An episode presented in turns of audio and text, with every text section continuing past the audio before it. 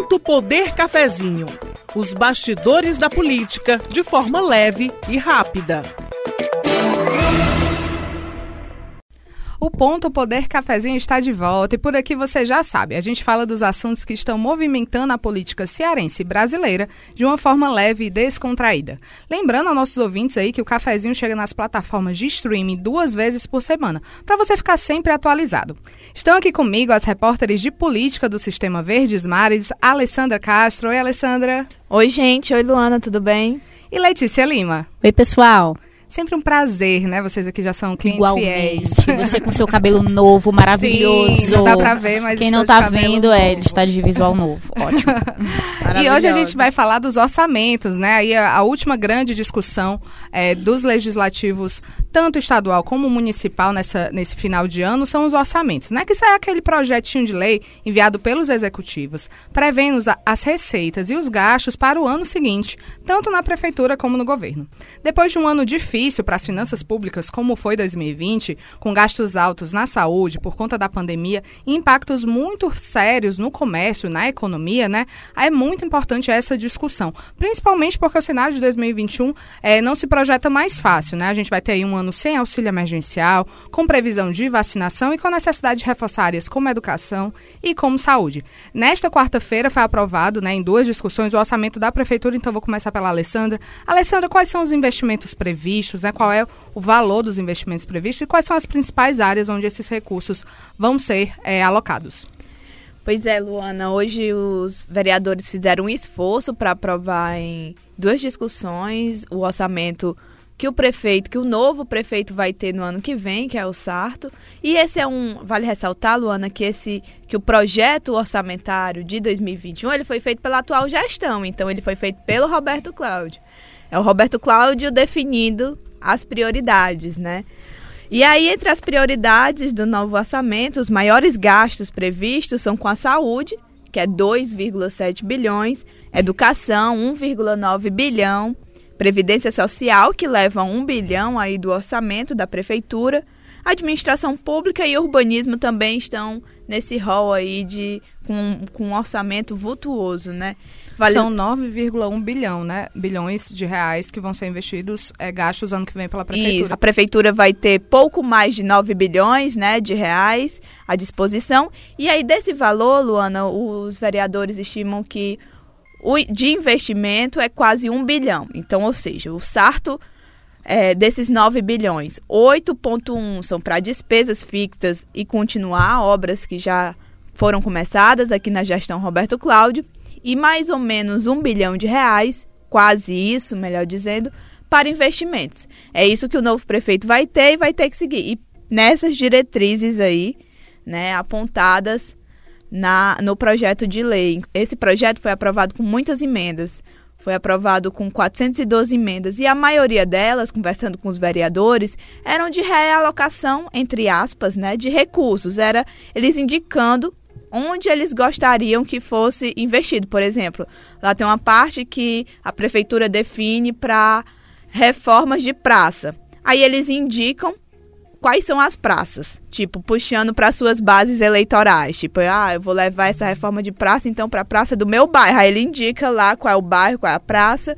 Enfim, foram mais esses ajustes para atender as bases, né, dos vereadores. Falando sobre um bilhão de investimento, né? É, esse investimento é livre, já tem áreas que isso tem que ser investido. Como é que vai ser para o prefeito Sarto? Que é mais fácil, né? Porque é continuidade, querendo ou não, é o mesmo projeto político, né? Mas como é que vai ser isso? Esse 1 bilhão já tem metas previstas, por exemplo, na saúde, na infraestrutura da cidade, urbanismo, já está lá nesse rol de maiores gastos, entendeu? Que a gente listou aqui, por exemplo, na saúde, estão previstos 2,7 bilhões, né? Esse recurso de investimento, até na semana passada, o prefeito Roberto Cláudio fez questão de enfatizar, né, na última reunião que ele fez com os secretários, dizendo que ia deixar a prefeitura sem dívidas, né? E com dinheiro em caixa, que é justamente esse um bilhão que a Isso. Alessandra está falando. E interessante dizer que o prefeito Roberto Cláudio, ele está saindo aí, a, a, meta dele era concluir muitas das obras, né, que ele colocou na, naquele mega projeto Mais Ação, né, em parceria com é. o governo do estado. Que faz parte do projeto maior que é o Fortaleza 2040. É, né? e que se não forem concluídas todas as obras, algumas vão ficar em andamento e aí deverão ser concluídas pelo próximo prefeito. Isso, e, e o orçamento já traz isso. O projeto de lei orçamentária já traz essa previsão, por exemplo, quando eu falo que ele vai ter quase um bilhão para investimento, esse investimento já está lá realocado em alguma área. Ou, melhor, em várias áreas, né? Pronto, né? A Câmara está bem avançada nisso. Nesta quinta-feira já vai votar a redação final, ou seja, está de fato finalizando, né? Mas a Assembleia não está tão adiantada sobre esse orçamento, né, Letícia? Como é que está lá? Como é que está essa discussão do orçamento 2021 para o Estado? Na verdade, já avançou muito, porque vai ficar faltando só a votação no plenário, né? Assim, Luana, a Lei Orçamentária Anual do Estado de 2021 foi aprovada nas comissões nessa quarta-feira, e aí teve uma ampla participação dos deputados estaduais na aprovação dessa, desse projeto orçamentário, que é importante dizer, a Alessandra falou muito aqui das emendas, né? São contribuições, as indicações dos parlamentares, Isso. tanto dos vereadores lá na Câmara, como dos deputados na Assembleia, fazendo indicações, sugestões de gastos ali daquele orçamento, geralmente para obras nos locais onde eles são votados. Na Assembleia, no caso da Assembleia, foram mais de 2.700 emendas apresentadas e aprovadas junto com em acordo ali com a liderança do governo, né, que é o representante do governador na Assembleia, que dialoga com os deputados, foram aprovadas mais de 2.400 emendas. Então, Uau. assim, mais de 6 milhões aí distribuídos nessas emendas e que eles é, conseguiram indicar, fazer indicações para obras ali nos municípios onde eles queriam. Agora, muito importante o que você colocou no início aqui da, da nossa conversa, é, o poder público ele teve um desafio ao elaborar essa peça orçamentária. Você colocou muito bem a pandemia, né?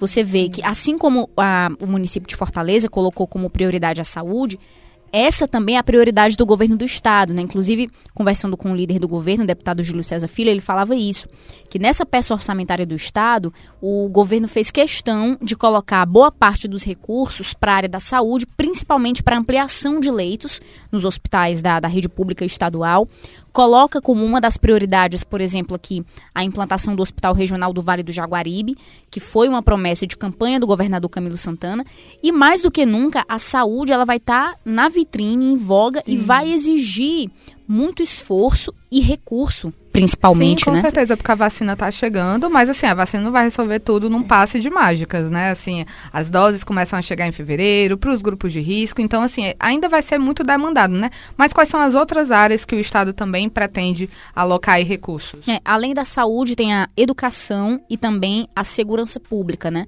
Que é um calcanhar de Aquiles no Estado. A gente sabe que a violência, ela é um, um problema no Estado, né? Que vem aumentando aí, teve uma, uma crescente agora nos últimos meses vezes número de homicídios e vai continuar sendo um desafio do penúltimo ano do governador Camilo Santana. Ele vai, claro, aí destacou uma parte desses recursos, vai priorizar para novas estratégias. Tem um programa também aí que está sendo desenvolvido pela vice-governadoria em conjunto com outras secretarias para tentar diminuir essa violência no estado. Mas assim, o fato é que o orçamento ele é muito importante assim como muita gente, né, a gente faz esse comparativo em casa, tenta fazer um planejamento ali da, das Sim. finanças familiares, né, o Estado, mais do que nunca, em meio a essa crise fiscal e a uma pandemia né, que exigiu muito do, do poder público, precisa de fato se debruçar sobre o orçamento e deixar reservado aí as suas, as suas reservas ali, né, as suas finanças para os desafios que vão vir. A vacina é uma delas. E aqui é importante a gente frisar isso também, que o estado do Ceará, assim como Fortaleza, o prefeito Roberto Cláudio falou que está deixando a prefeitura sem dívidas ali, né? É, o estado do Ceará também tem uma boa situação fiscal. Isso coloca o estado num outro patamar, né? Inclusive de poder é, ter mais folga ali nas suas contas para poder destinar mais recursos para investimentos. Tem projetos novos, inclusive, que o governo cita nessa lei orçamentária, que, por exemplo, a instalação do Centro de Regulação Laudos e Inteligência. É um projeto novo, né? Então, assim, isso graças a essa boa situação fiscal e esse equilíbrio fiscal que a atual gestão persegue. Inclusive, os governistas na Assembleia falam que é, o orçamento do Estado que está em 29 bilhões e meio, a gente né, não falou aqui em nenhum momento, mas 29,5 bilhões está previsto o orçamento do Estado para 2021. Esse valor é, inclusive, Luana, maior do que o orçamento de 2020. E isso só foi possível graças a essa política aí de equilíbrio fiscal. Exatamente, que é muito diferente, inclusive, do que outros estados estão passando, inclusive outros estados com atraso na folha de pagamento, né? É uma realidade que a gente não vive aqui e é por isso que é importante, eu acho, essa comparação de tipo assim, todo mundo se organiza, né, financeiramente. Eu vou gastar quais são meus gastos fixos, quais são minhas despesas fixas, Sim. o que é que eu vou receber de receita. Isso é basicamente o que é feito pelo estado e pela prefeitura, só que de maneira ampla, né? E aí só queria ressaltar que um negocinho que a Lele falou, essa questão do Roberto Cláudio deixar, entre aspas, sem dívida. Não é que a prefeitura não tenha dívida, ela tem dívidas de financiamento, de obras financiadas, enfim, por bancos. O que o Roberto Cláudio quis dizer a não ter dívida é que ele não tem nenhuma dívida maior do que tinha antes. Ou seja, é a dívida de fez... custeio Isso, que ele fala. Ele, ele não tem uma dívida a mais, ele tem ali o que já tinha. E essa que vai continuar no orçamento, que o novo gestor vai continuar pagando, né? E já está no orçamento. E falando também em reservas, o prefeito também fez no orçamento uma previsão de reserva. Ele deixou parte do, desse valor do orçamento guardado para emergências. Tá lá, é para reserva e é para tipo se alguma coisa acontecer, né? Que coisas, espero que não aconteça nada no ano que vem, já deu Tomara nesse que a gente ano. esteja mais É, calmo. já deu, né? por favor. Ruim. E antes de encerrar, gente, é uma última perguntinha, né? O orçamento, como eu disse no comecinho, é aquele projeto de lei que os parlamentares têm que aprovar para poder sair de recesso. Eles já estão aí nesse processo de finalização de votação. Mas o que é que mais que eles estão aí correndo para aprovar nessa reta final antes de saírem para as festas de fim de ano, né? O que mais que o eleitor, que quem está em casa pode ficar atento, porque eles devem aprovar, podem aprovar agora nessa reta final. Lá na Câmara, eles aprovaram hoje o Marco Legal da Primeira Infância, é um projeto importantíssimo que consolida políticas públicas que já estão em execução pela Prefeitura como políticas permanentes, né, independente de gestão. E nesta quinta, eles também querem votar um projeto da Prefeitura que atende, inclusive, a um projeto de indicação, ou seja, um pedido do vereador Iraguaçu Filho, que define o Estatuto da Igualdade Racial. Esse projeto ele ia ser colocado em votação hoje, mas na Comissão Mista de Direitos Humanos e CCJ, ele não conseguiu ser apreciado porque faltou quórum. Isso é uma medida, inclusive, da oposição que vem buscando essa estratégia, que ela tem emendas a esse projeto que estão para cair, né, que os vereadores da base querem derrubar. E aí, para não derrubar as emendas e nem colocar o projeto em votação, eles acabam não indo a essas reuniões justamente para ela não avançar na comissão e nem ir para plenário, né? A gente tem essa expectativa. Mas nesta quinta, Luana, a previsão mesmo é que seja uma sessão de despedida.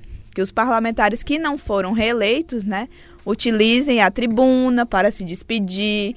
Eu acho que vai ser aquele momento de confraternização, né? Já que a previsão é que hoje encerre os trabalhos lá na Câmara. Confraternização e também prestação de contas, né? Do final da legislatura aí 2017-2020. E os deputados, Letícia, o que é que eles estão aprontando? Na Assembleia tem, tem muitos projetos também, né, Luana? É, muitos do governo que são importantes, né? Claro que o foco principal vai ser o orçamento, porque eles só podem sair de férias, entrar em recesso, se aprovarem o orçamento, né? Mas tem um que eu destacaria aqui do governo, que prorroga os contratos dos professores temporários para até maio do ano que vem. Então, é um projeto importante do governo, tem outros também para dar uma bolsa para estudantes ali num, dentro de um programa da Secretaria Estadual do Meio Ambiente. Mas o orçamento vai ser o gran finale para os deputados, para eles poderem entrar em recesso, explicando para quem está ouvindo, os deputados eles só podem entrar pelo regimento em recesso ou de férias, como queiram chamar, porque depois que eles entrarem de recesso em dezembro, agora eles só voltam no dia 1 de fevereiro, né? é. Então tem um tempinho aí para eles é, descansarem. Eles só podem entrar em recesso se aprovarem a lei orçamentária anual do Estado. Né, então, que eles devem fazer. Então, assim, lá é uma força-tarefa que eles estão fazendo aí nesses últimos dias, Luana, para poder limpar a pauta, como a gente chama, que é aprovar, ali, votar, na verdade, né, todos os projetos que estão pendentes na casa, sejam os projetos que o governo envia e sejam os projetos apresentados pelos próprios deputados. Então a gente vai acompanhar essa grande força-tarefa aí para ver. A, agora, a tendência lá é que, pelo que o Sarto falou na Câmara, nessa quarta-feira, é que os deputados eles encerrem os trabalhos no dia 22 que é na próxima terça-feira, né? Que aí deve ser na Câmara nessa quinta deve ser o momento da despedida, lá na Assembleia esse da despedida deve ser na próxima semana, Sim. na terça-feira. aprovar o orçamento e depois só É, quem quiser fazer ali o seu o balanço das atividades que muitos Inclusive gostam, porque né? porque tem deputados deixando a Assembleia porque foram eleitos prefeitos. Né? Exato, né? importante, né? Inclusive, alguns deputados aí já renunciaram ao mandato, então já tem a renúncia de um, de um outro deputado aí também nessa quinta-feira. Então a gente vai acompanhar esses últimos movimentos, esse, né? É, esses 45. Esse finalzinho de ano antes do é, Natal. É, pois Gente, é. o cafezinho tá ficando por aqui, sempre muito bom. Muito obrigada, Alessandra, por ter participado. Obrigada, gente. Até a próxima. Sempre um prazer, Letícia Lima. Ah, é prazer conversar com você também, Luana e Alessandra. Um beijo. E é isso, o cafezinho fica por aqui, a gente volta a qualquer momento. Você ouviu Ponto Poder Cafezinho os bastidores da política de forma leve e rápida.